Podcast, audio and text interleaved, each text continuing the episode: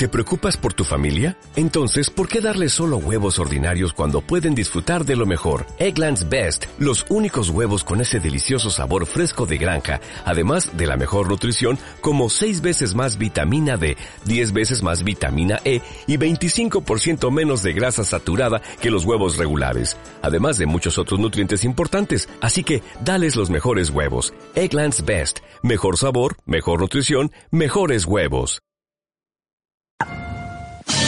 Nadie puede negar que el tiempo nos gana. La información fluye de manera constante y al final de cada semana solo nos sentimos atropellados sin saber qué pasó. Hagamos una pausa a mitad de semana y enfoquémonos juntos en elegir algo sobre qué pensar, mirar, escuchar y disfrutar. Terminemos juntos el siempre largo miércoles en el portafolio.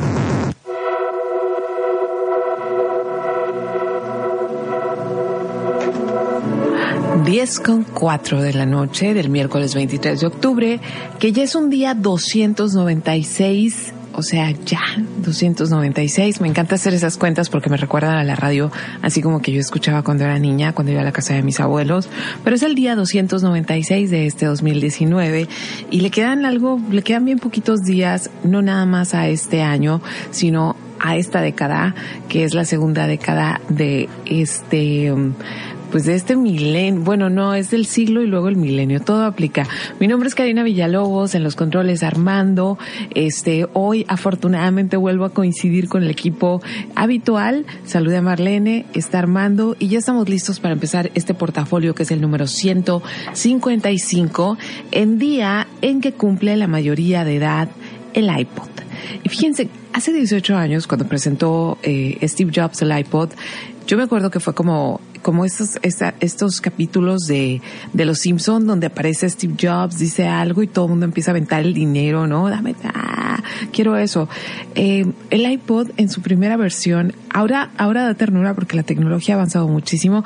De hecho, si ustedes se van a los podcasts en mi página, se van a encontrar que le dediqué un programa al iPod y cómo cambió nuestra manera de consumir música y muchísimas otras cosas. Pero, y abrió la puerta para el teléfono inteligente como lo conocemos ahora. Pero a final de cuentas, en aquellos tiempos, el primer iPod era pues, un bloquecito, era un disco duro externo en el que podías eh, pues cargar MP3, que era la gran novedad, ¿no? Ya existían los MP3, pero no los podías cargar en ningún lado, era un desastre, no tenían buena calidad.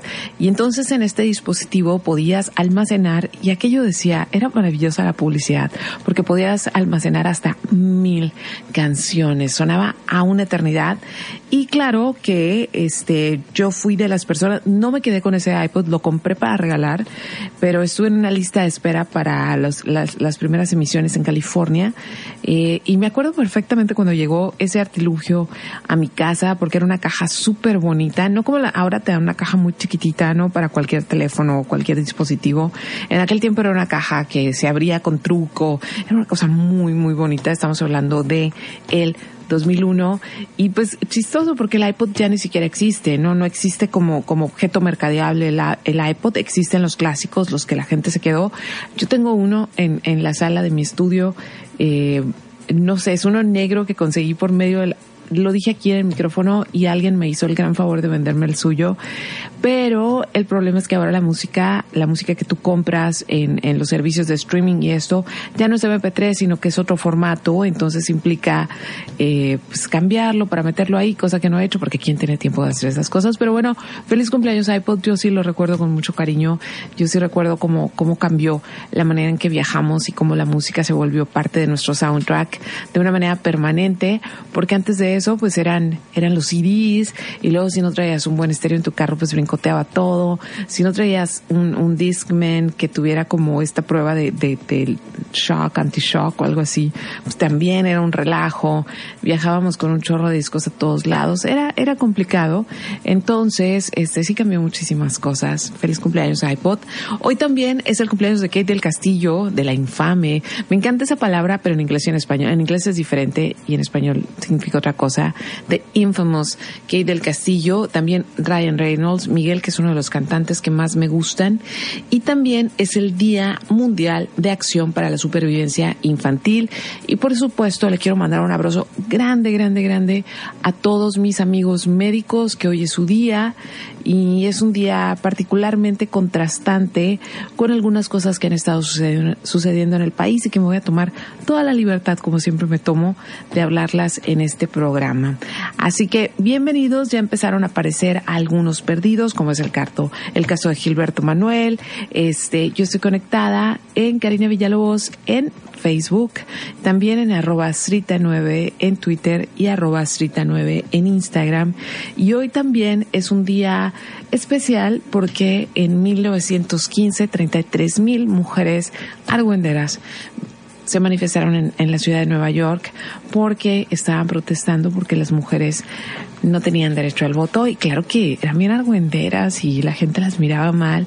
Así que si tú eres una de esas chicas que de repente se asusta cuando ve eh, manifestaciones de otras mujeres y dices no me representan o hay modos de hacer las cosas, saben que las sufragistas no lo pidieron de la mejor manera y sí te representan porque ahora votas y lo mismo usas pantalones y tienes una tarjeta en el banco y puedes hospedarte en un hotel sin estar casada, así que lo consiguieron todas estas viejas argüenderas. Entonces, ya me pueden empezar a escribir antes de que me lance de lleno a lo que voy a estar platicando con ustedes esta noche. Voy a poner esto que es música completamente nueva, es de los Broken Bells y se llama Good Luck. Así empezamos este portafolio.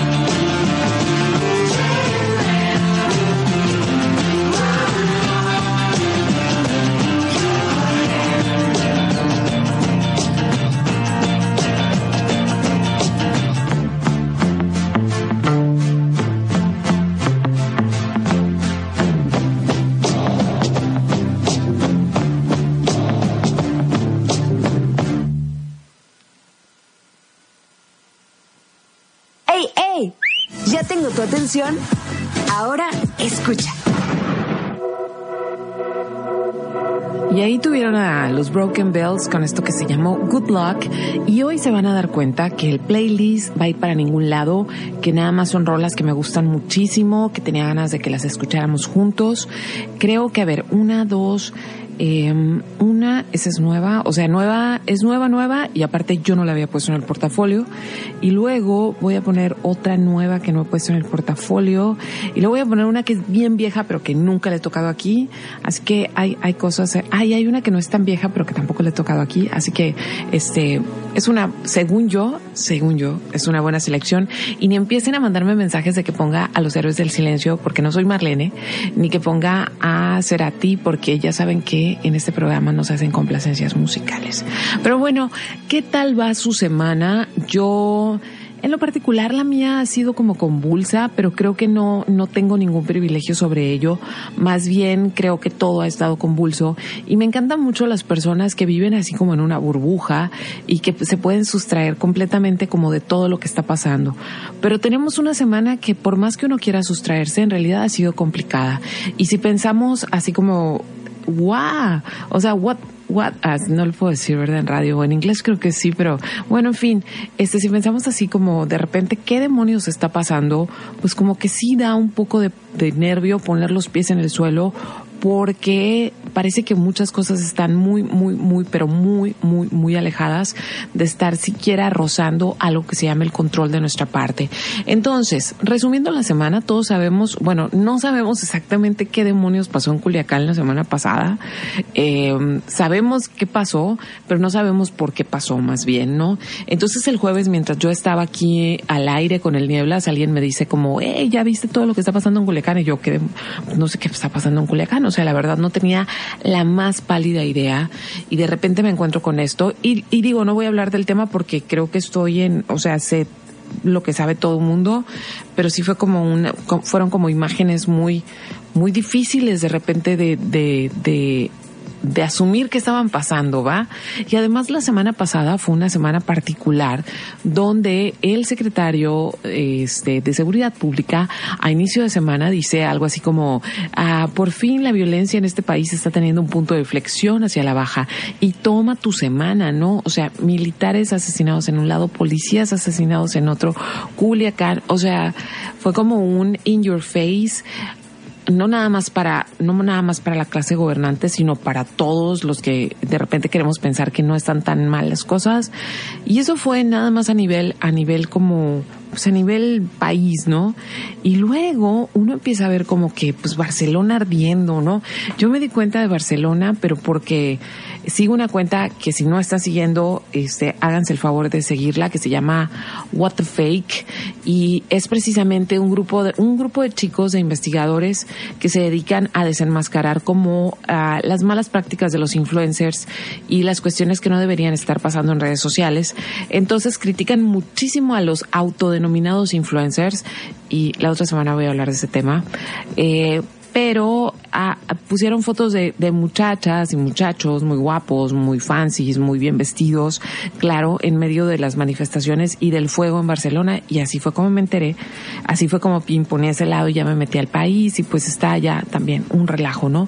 Y luego me entero que también Evo Morales, que le están achacando que una que un fraude electoral con el cual es reelegido, hay una buena cantidad de manifestaciones de cacerolazos en este país sudamericano y luego Chile, ¿no? Este, de repente nos enteramos que eh, Chile eh, tiene grandes manifestaciones. Yo estuve, mi hermana vive en Chile y yo estuve en Santiago hace dos años y sí tiene un sistema de metro muy, muy, muy lindo, muy caro, muy, muy lindo. Y de repente veo estas imágenes justamente de las estaciones en las que anduve transitando completamente en fuego, manifestaciones. Eh, el presidente Piñeira diciendo cosas muy extrañas como estamos en guerra y, y, y, siendo un comentario tan desafortunado porque estábamos hablando de manifestaciones civiles. Entonces, al, al, al, al mencionar eso, pues prácticamente el presidente está asumiendo que el gobierno está en guerra con los ciudadanos, ¿no? Y puede que ustedes y yo o mucha gente aquí en este país diga, ay, pues qué chillones si le subieron el metro, pero el metro nada más es eh, como la última gota que derramó el vaso en, con muchas, con muchas cuestiones de desigualdad social que han pasado en Chile y, y que han estado pasando en Chile y no solamente en Chile, sino en toda Latinoamérica y en gran parte del mundo. Y, y, platicaba con mi hermana y me decía como, aquí no hay memes, o sea, esto de, esto de que haya manifestaciones, nadie se lo toma a memes, es muy serio. Y ahí sentí como una, un gran abismo entre lo que pasa en México, que de repente pasan cosas súper graves, pero súper graves, y nos asustan muchísimo, pero en cuanto empiezan a caer los primeros memes, nos empezamos a reír y no le damos el, no, no le damos la dimensión real a las cosas. O sea, simplemente el jueves pasado estaba pasando lo de Culiacán y me mandan un video donde hay fuego y del fuego sale Michael Jackson, ¿no? Entonces ya me puse a investigar qué estaba pasando en Culiacán. Primero vi el meme y luego me enteré de lo que estaba pasando en Culiacán. Entonces, entre toda esa semana, muchachos, así convulsa, extraña, donde nuestro presidente ha estado diciendo que de ser posible o de ser requerido por las autoridades, él se va a presentar a declarar y luego dice que él no sabía del operativo. O sea, muchas cosas como, como, ah, ah órale, o sea, como, creo que es el tipo de declaraciones que nunca habíamos visto. También estamos en un nuevo gobierno, pero entre que son peras y son manzanas, yo no sé si ustedes se enteraron que el pasado 15 de octubre en Nuevo León se votó una ley y esa ley, este, pues es una ley, es una enmienda o es una reforma a, la Ley General de Salud en el caso de Nuevo León, ¿no? Entonces, ¿qué es, qué, qué, qué es esa ley o por qué así de repente ahí hay varias columnas que lo están hablando? Eh, resulta sumamente grave y es una ley que apela a algo llamado la objeción de conciencia. Entonces, primero me enteré de lo que se trataba la ley y luego me asusté mucho, ¿no?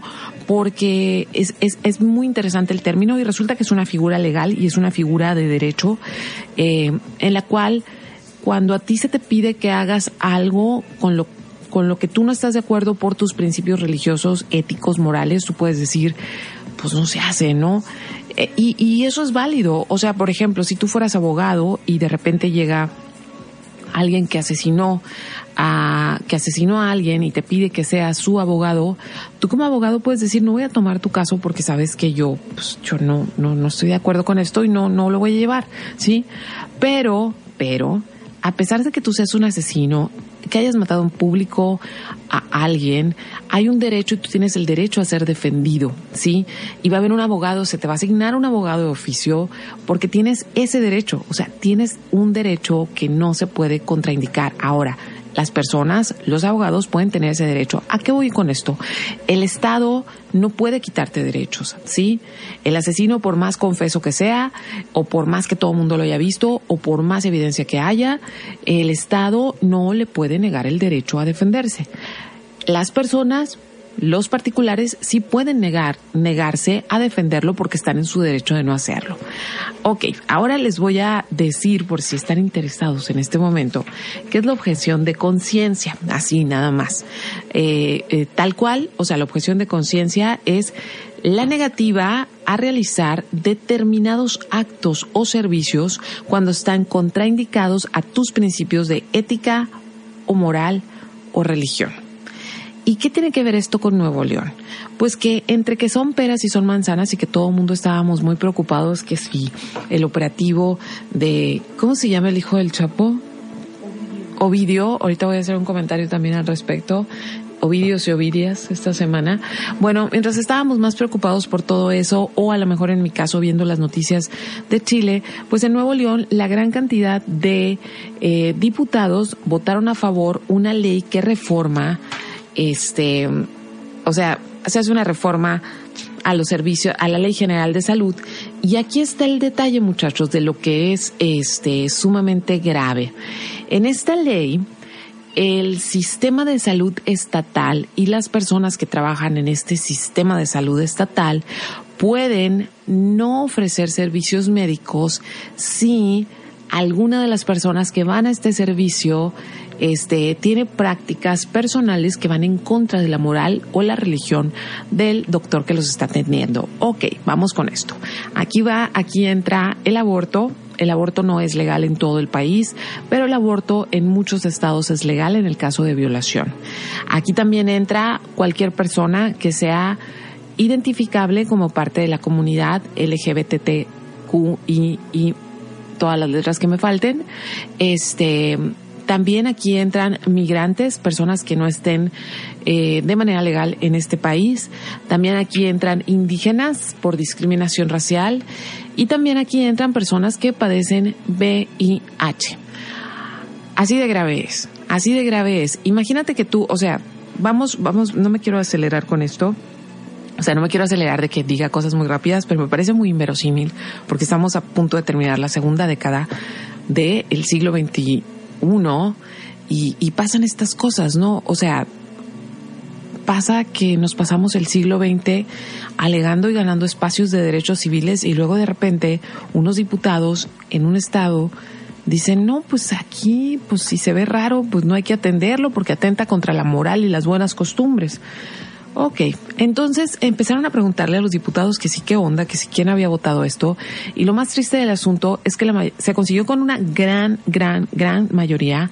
Y lo más triste del asunto es que ni siquiera conocen lo que es objeción de conciencia, ni siquiera leyeron la iniciativa de ley eh, y dicen que firmaron sin saber, que porque les pasaron unas listas y este pues les ahí las firmaron y ya paran. ¿Saben qué es lo más grave de este asunto? Que el hecho de que una institución ah, pública, ¿sí? Una institución pública se niegue a dar un servicio va en contra de la misma Constitución, porque la Constitución dice que tenemos derecho a la salud y que también tenemos derecho a la no discriminación. Eh, y yo sé que aquí algunos pueden estar como, ay, pero es que si yo soy médico y no estoy, no estoy a favor del aborto y vienes... Ahorita lo vamos a desmenuzar con más calma porque sí hay sí hay como ciertas excepciones en las cuales un médico de verdad no está obligado, pero el Estado el Estado sí está obligado a ejercer la ley. Entonces, este, objeción de conciencia, muchachos. También les voy a contar unas historias de cuándo ha aplicado, porque resulta que esta figura sí existe eh, sobre todo para cuestiones militares y cuestiones que tienen que ver con guerra. Así que vamos a continuar, a continuar con música y esta canción que voy a poner ahora se llama We the People y es de una, es de un, de un grupo de, de hip hop neoyorquino que se llama A Tribe Quest.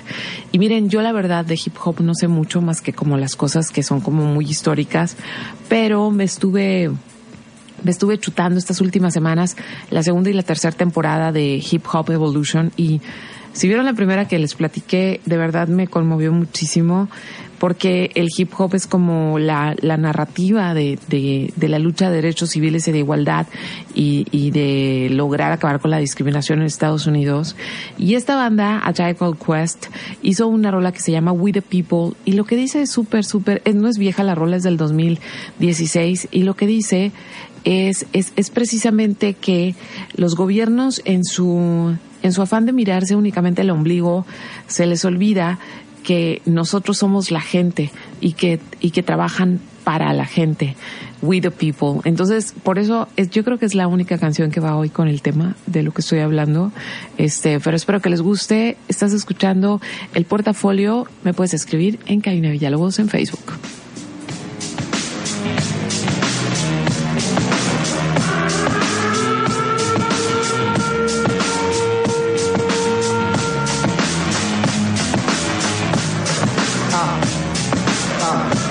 Don't believe you. Cause we the people are still here in the rear, yo, we don't need you. You ain't a killing off good young nigga move. When we get hungry, we eat the same fucking food. The ramen noodle. This simple voodoo is so maniacal, reliable to pull a juju. The irony is that this bad bitch in my lap, she don't tell me she make money, she don't study that. She gon' give it to me, ain't gon' tell me run it back. She gon' take the brain away the place she spit on that. The doors and signs with it. Don't try to rhyme with it. VH1 has a show that you can waste your time with. Guilty pleasures take the edge off reality and for a salary. I probably do that just sporadically. The OG Gucci boots are smitten with iguanas. The IRS piranha see a nigga getting common. Niggas in the hood living in a fishbowl. Gentrify here, now it's not a shithole. Trendsetter, I know my shit's cold. Handsetter, baby, cause I ain't so bold. But all you black folks, you must go. You must go. And all you poor folks, you must go. Muslims and gays. Boy, we hate your ways. So all you bad folks, you must go. The fog and the smog of the media, the logs, false narratives of guys that came up against the odds. We're not just nigga rappers with the bars. It's kismet that we cosmic with the stars. You bastards overlooking street art, better yet street smart, but you keep us off the chart. Some of the fucking numbers ain't your statistician. Fuck you know about true competition. Just like the AO picture on there talking about hitting. The only one who's hitting are the ones that's currently spitting. We got your Missy smitten, rubbing on a little kitten, dreaming up a world that's equal for women with no division. Huh. Boy, I tell you that's vision. Like Tony Romo when he hitting with it. To try and be the best in a division. Shaheed Muhammad cut it with precision. Back years later, still hit the shot? Still I'm trying to move you off the fucking block. Babylon blood clot. You on your head top. Mm. All you black folks, you must go. All of you Mexicans, you must go. And all of you poor folks, you must go. Muslims and gays, boy, we hate your ways. You bad folks, you must go.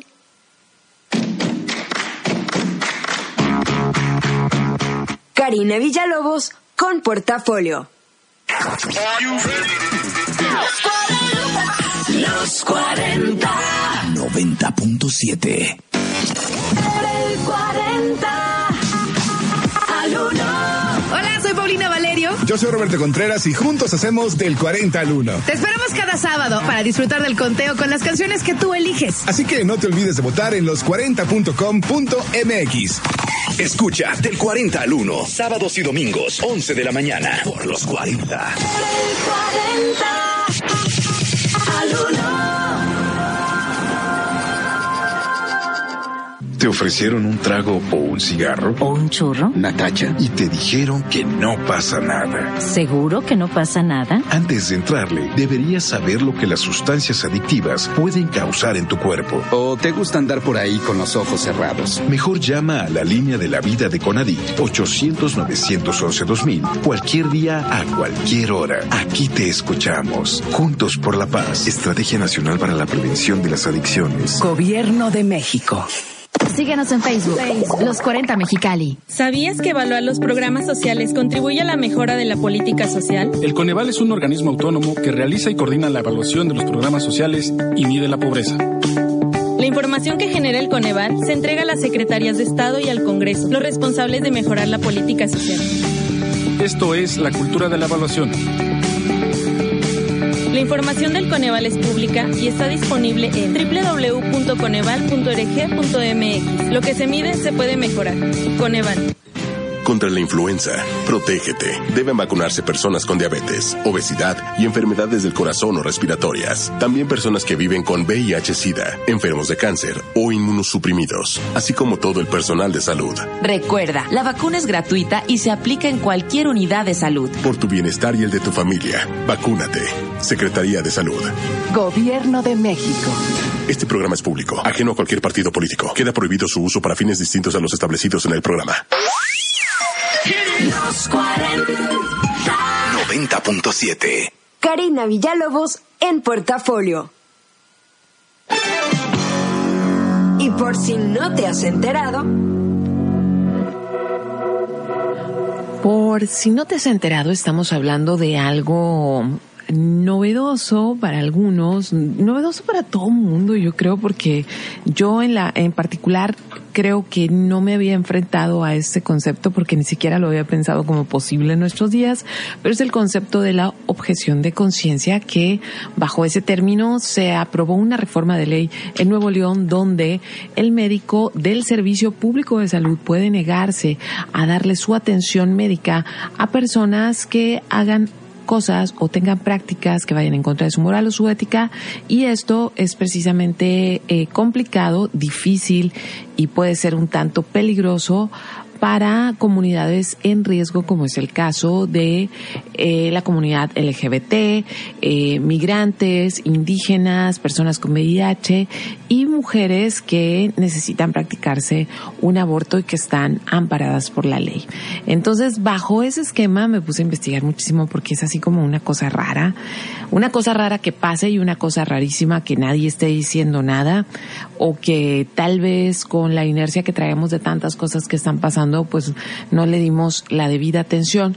Pero fíjense que hoy, Día del Médico, también, así cosa, cosa especial, este, pues estuve así como investigando sobre este tema y a mí lo primero o mi primera reacción que tuve cuando supe de este de esta aprobación de ley fue más que nada como ah, antes de pensar en la Constitución y todo lo primero en que pensé fue pero es que eso va en contra de el juramento hipocrático, ¿no? O sea, es, es, es tan sencillo como que va en contra completamente de las razones o de lo que jura un médico cuando, este, pues cuando dice que, pues cuando dice que va a ser, cuando jura que va a ser médico. Y tiene una historia, este, tiene una historia bien bonita, el juramento hipocrático. O sea, sí lo leí, tiene una historia y tiene como diferentes versiones. Nada más que ahorita estoy así como que, en un periodo extraño con esta computadora porque parece que la conexión está bien lenta.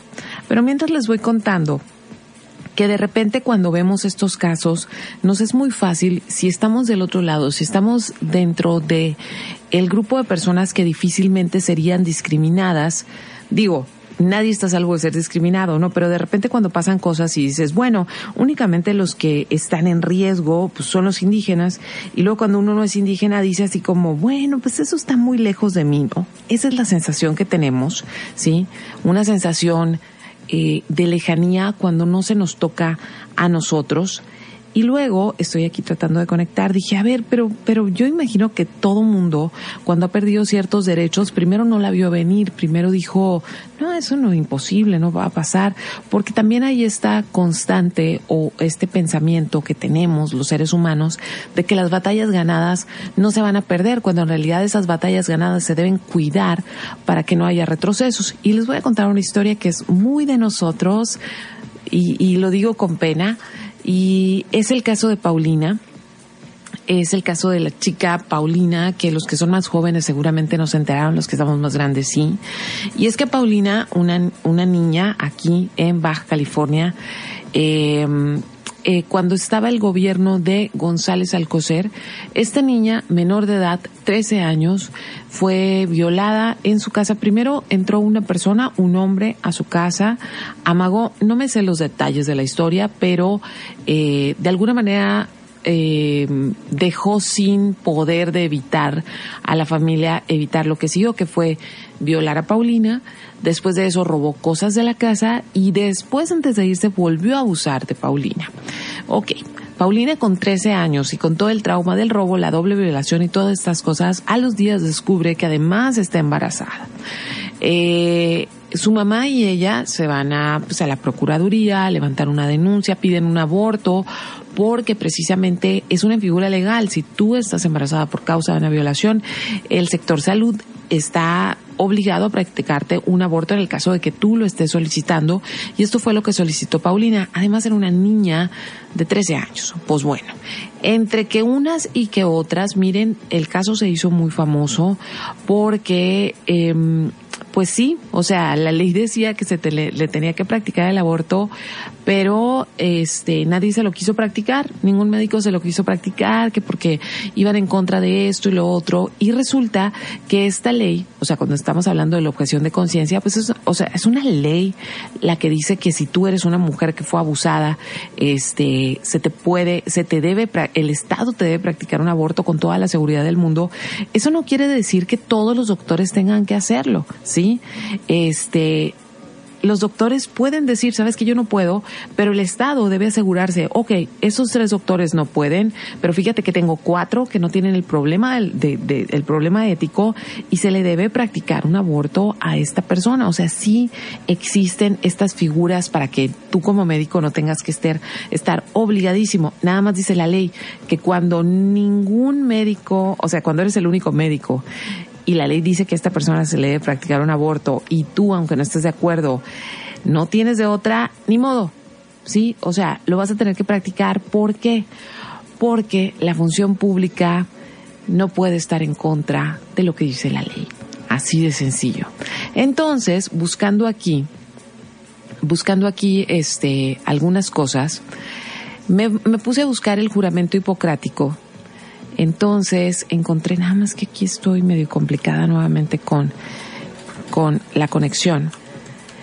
Este, ahora sí, aquí lo voy a tener. Ah, entonces me puse a buscar el juramento hipocrático que tiene unas versiones como mucho más sencillas a comparación de lo que en un principio fue, que era una cuestión griega y así con mucha relevancia y con mucha historia.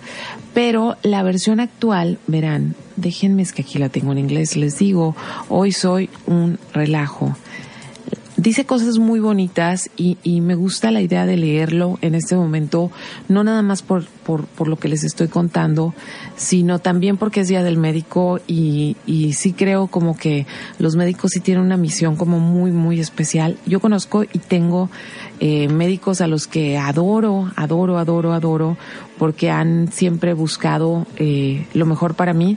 Entonces, chequen lo que dice el juramento hipocrático. Prometo cumplir en la medida de mis capacidades y de mi juicio este pacto. Respetaré los logros científicos que con tanto esfuerzo han conseguido los médicos sobre cuyos pasos camino y compartiré gustoso ese conocimiento con aquellos que vengan detrás. Aplicaré todas las medidas necesarias para el beneficio del enfermo, buscando el equilibrio entre las trampas del sobretratamiento y del nihilismo terapéutico. Recordaré que la medicina no solo es ciencia, sino también arte, y que la calidez humana, la compasión y la comprensión pueden ser más valiosas que el bisturí del cirujano o el medicamento del químico. Entonces, es a beneficio del enfermo, no dice el enfermo que no es gay, no dice el enfermo que no fue violado, el enfermo que no es de tu nacionalidad, el enfermo que no, que no se ve como tú, el enfermo que tiene SIDA, es para el enfermo, a beneficio del enfermo y es un derecho respaldado por nuestra Constitución. Y de verdad, muchas veces nos parece muy fácil sustraernos de estas situaciones porque sentimos que no nos va a tocar. Pero si recordamos el caso que les acabo de recordar de Paulina, cualquiera puede estar en ese lugar y cualquiera puede verse traicionado por la ley. ¿Qué pasó con Paulina? Además de que los médicos no le querían practicar el aborto, ni tardas ni perezosas, un grupo de mujeres eh, pro vida fueron a su casa, le mostraron ilustraciones de todo lo que le iba a pasar a ese feto, la aterrorizaron, era una niña de 13 años cuando la Comisión de Derechos Humanos se mete y hace una recomendación que no es obligatoria y hace una recomendación para que se le practique el aborto, el doctor con el que vea, con el que su mamá y Paulina están viendo las cosas, le, le dice que es muy probable que eh, quede estéril, que a lo mejor se desangre en el quirófano, que si está segura de querer someterse a eso. O sea, nuevamente, el Estado fue en contra de ella, o sea, la figura de eh, la salud pública fue en contra de un derecho que tenía Paulina y obviamente Paulina tuvo a su hijo a los 13 años y y de alguna manera podemos decirle que de una manera, o sea, como de una manera muy contundente, el Estado le falló y el Estado no debe tener religión y el Estado este no debe adscribirse a ningún tipo de creencias. Ahora sí, voy a seguir con música, si me quieren escribir, estoy en Karina Villalobos en Facebook, arroba Strita 9 en Twitter, arroba Strita 9 en Instagram, ya arreglé el, aquí la cuestión de que no estaba conectada, ya los puedo leer. Y mientras vamos escuchando algo de Mitski del 2018 y la canción se llama Be the Cowboy.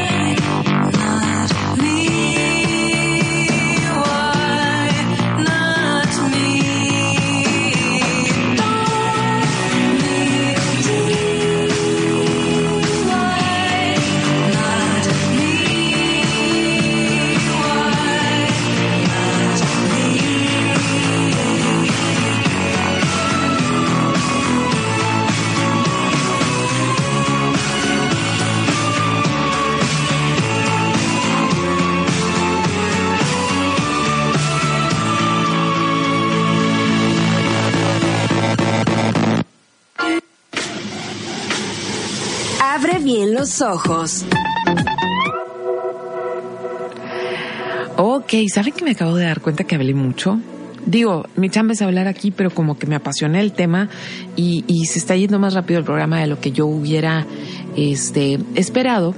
Y tengo algunas recomendaciones sobre cosas que ver este fin de semana y tienen que ver y no con el tema, o sea, tienen que ver con momentos históricos bien definidos donde se ganaron luchas por derechos de salud civiles, no discriminación y demás. Si tienen chance, aviéntense la primera temporada de una serie que se llama Pose.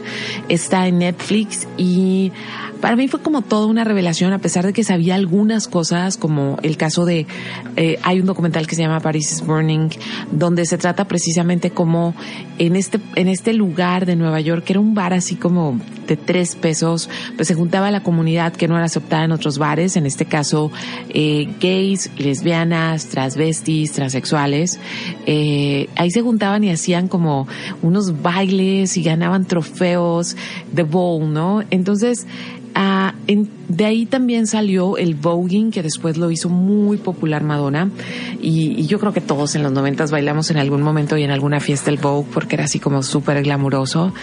Y yo me acuerdo que en mucha de esta música que, que pegó en los noventas se hacía mucha referencia a My House o The House. Y resulta que precisamente la serie cuenta este fenómeno, que eran las casas en Nueva York, porque la mayoría de la gente en los ochentas y en los y principios de los noventas, los jóvenes que se que abiertamente asumían su sexualidad diferente a la heterosexual, pues eran vergüenza para sus familias, se tenían que ir de sus casas, terminaban en la calle, obviamente terminaban en problemas terribles para sobrevivir. Entonces de repente algunos eh, algunos algunos personajes visibles de la comunidad empezaron a hacer sus casas y ejercer este papel de papá, mamá y, poner reglas y cuidar a sus hijos, eh, sea sus hijos postizos, porque se habían quedado sin familia debido a su preferencia sexual.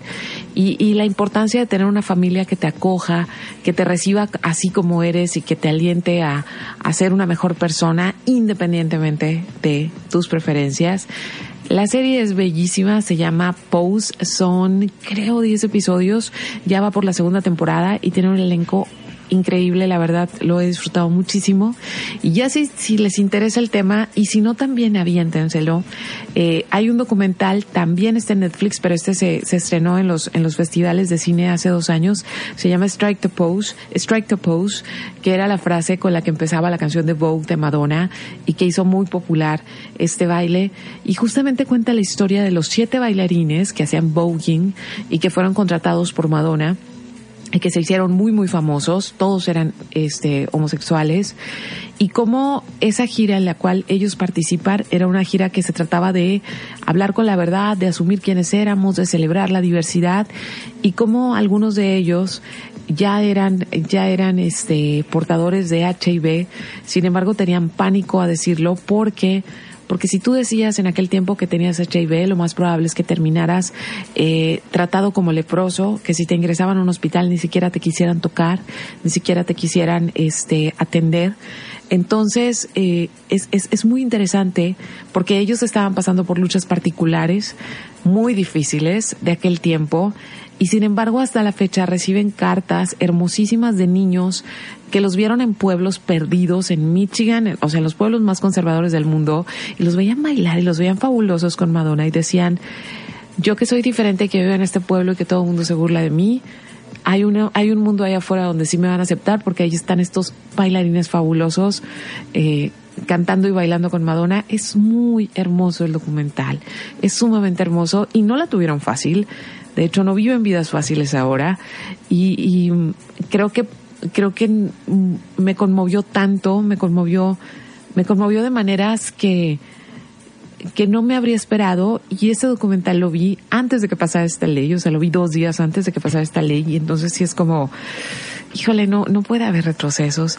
Y por último, si quieren ver una película, fíjense que en Netflix se encuentra una película que se llama Loving y se trata precisamente de la historia real de una pareja en Estados Unidos de hombre blanco, mujer negra, que fue criminalizada, perseguida, golpeada, torturada porque no se consideraba legal ni humano que un hombre blanco se casara con una mujer negra y estamos hablando del siglo XX. No hay nada, yo creo que no hay nada, nada, nada, nada más terrible en esta vida que vivir con miedo a que los demás se enteren lo que somos, lo que tenemos, lo que profesamos. Y no estoy hablando del miedo que nos da a ser atropellados o el miedo que no nos alcance la quincena, estoy hablando del miedo a vivir con miedo de ser lo que eres. Y, y no creo que nadie, nadie, nadie, nadie, nadie deba someterse a ello en pleno siglo XXI. Vamos a seguir con música, ya casi se me acaba el programa. Vamos a escuchar algo que se llama You're Not Good y You're No Good y es una canción nueva de los Chromatics que siempre suenan así como a una historia triste. Así bajamos el ritmo.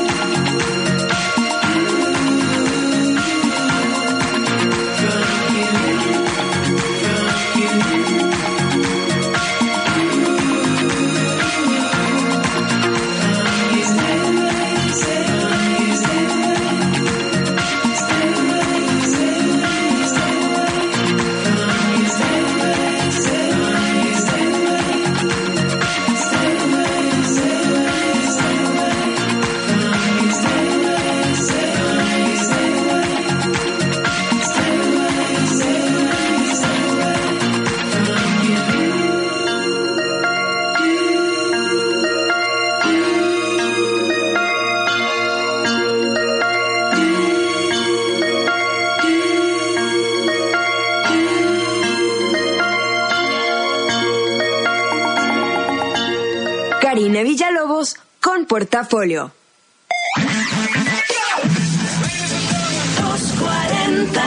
90.7. Serían 200 pesitos, Marchanta. Sí, aquí tiene. Miguel Hidalgo y José María Morelos, héroes de la independencia de México. Con el águila real, emblema de nuestra patria, en la reserva de la biosfera El Pinacate y gran desierto de Altar, patrimonio natural de la humanidad. Juntos en el nuevo billete de 200 pesos. Conoce sus elementos de seguridad. Revisar. Es efectivo. Banco de México. ¿Sabías que evaluar los programas sociales contribuye a la mejora de la política social? El Coneval es un organismo autónomo que realiza y coordina la evaluación de los programas sociales y mide la pobreza. La información que genera el Coneval se entrega a las secretarías de Estado y al Congreso, los responsables de mejorar la política social. Esto es la cultura de la evaluación. La información del Coneval es pública y está disponible en www.coneval.org.mx. Lo que se mide se puede mejorar. Coneval. Síguenos en Instagram, Los 40 Mexicali. Hola, ¿cómo estás? Déjenme hablar. Mamá, escucha lo que aprendimos hoy. Cállense, no me dejan concentrar. Papá, mamá, hoy jugaremos la final del torneo. No puedo ir, tengo mucho trabajo. Yo tampoco puedo, tengo muchas cosas que hacer. Escuchar a niños y jóvenes es el primer paso para prevenir las adicciones y ayudarlos a crecer sanos y seguros. Visita nuestra página en www.go.mx diagonal salud diagonal CIJ, Centros de Integración Juvenil. Gobierno de México. Los 40, 90.7. XHMOE FM. 100.000 watts. Los 40, Mexicali. 90.7. Karina Villalobos en Portafolio.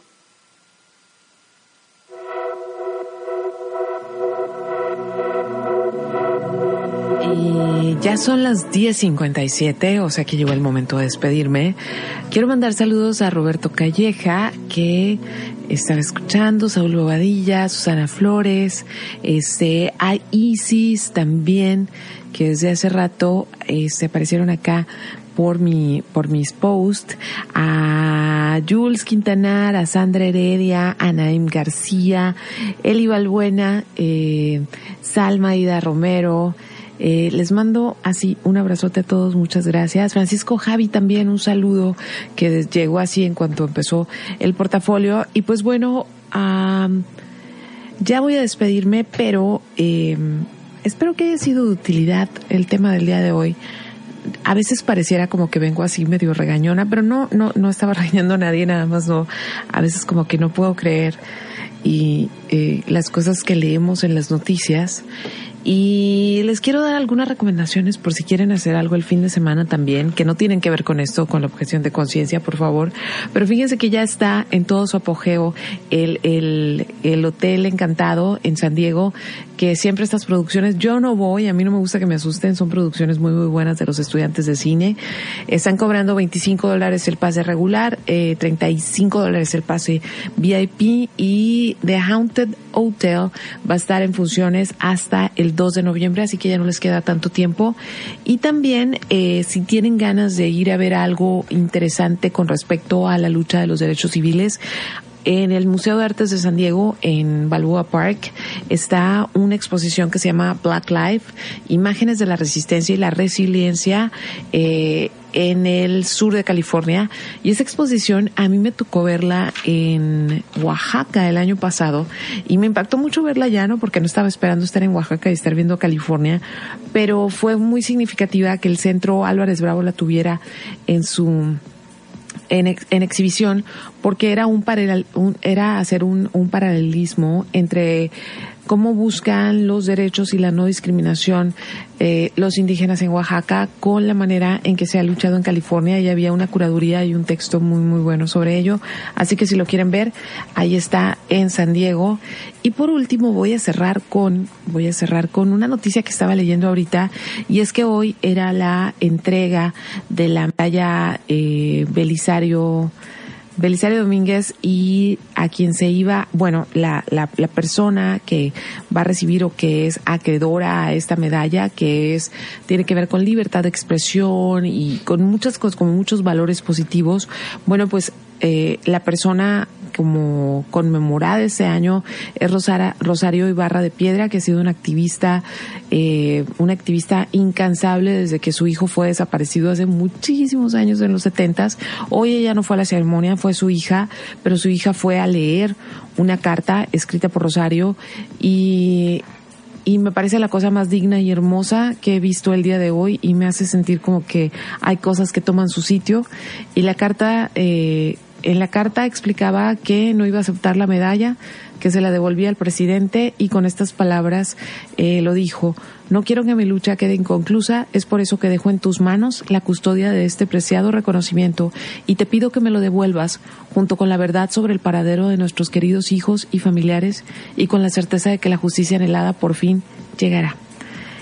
Hay cosas que toman su lugar y, y y hay gente que no se le olvida hasta el último minuto porque está luchando, así que me voy contenta de leer esto y de haberlo compartido con ustedes. Así cierro el programa, ya saben que mañana van a poder encontrar el podcast en carinavillalobos.com y todas las cosillas que les platico, ahí las voy colgando, a veces más lenta, pero hasta el playlist les pongo cuando, cuando tengo el tiempo suficiente. Y me voy a despedir con una canción bien viejita bien viejita, es de 1982. ¿82 ya habías nacido? ¿Tú ya habías nacido? Ok, hay personas en esta cabina que no habían nacido cuando esta canción estuvo en su apogeo y es de Roxy Music que acaban de que reeditar algunos discos de ellos estos días. La canción se llama More Than This y esta sí la escogí con respecto al tema porque sí, o sea, la vida tiene que ser más que esto y más que estos reveses en, en, en lo que se ha conseguido por los derechos civiles, por los derechos humanos y no debemos dejar que esto pase. Y miren, mientras esto pasa, en, en, en Culiacán, en Sinaloa, toda esta semana, prácticamente niño que nació, niña que nació, fue bautizada como Ovidio u Ovidia, ¿sí? Ahí están nuestros ojos en vez de estar en otras cosas que también están pasando y que también nos están afectando. Ahora sí, que tengan muy, muy bonita noche. En los controles estuvo Armando, yo soy Karina, Adiós.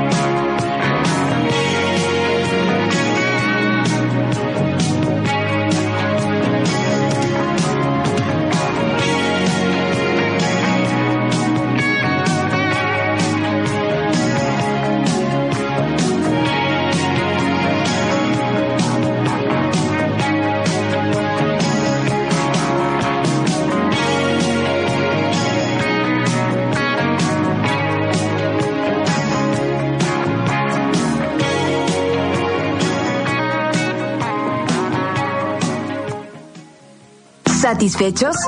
Con esto damos por terminado el bonche de opciones que esta semana el portafolio tuvo para ti. Te esperamos el próximo miércoles en punto de las 10 de la noche. Y ahora sí, que duermas sabroso. ¿No te encantaría tener 100 dólares extra en tu bolsillo? Haz que un experto bilingüe de TurboTax declare tus impuestos para el 31 de marzo y obtén 100 dólares de vuelta al instante. Porque no importa cuáles hayan sido tus logros del año pasado, TurboTax hace que cuenten. Obtén 100 dólares de vuelta y tus impuestos con 100% de precisión. Solo con Intuit TurboTax. Debes declarar para el 31 de marzo. Crédito solo aplicable al costo de la presentación federal con TurboTax Full Service. Oferta sujeta a cambios o cancelación en cualquier momento.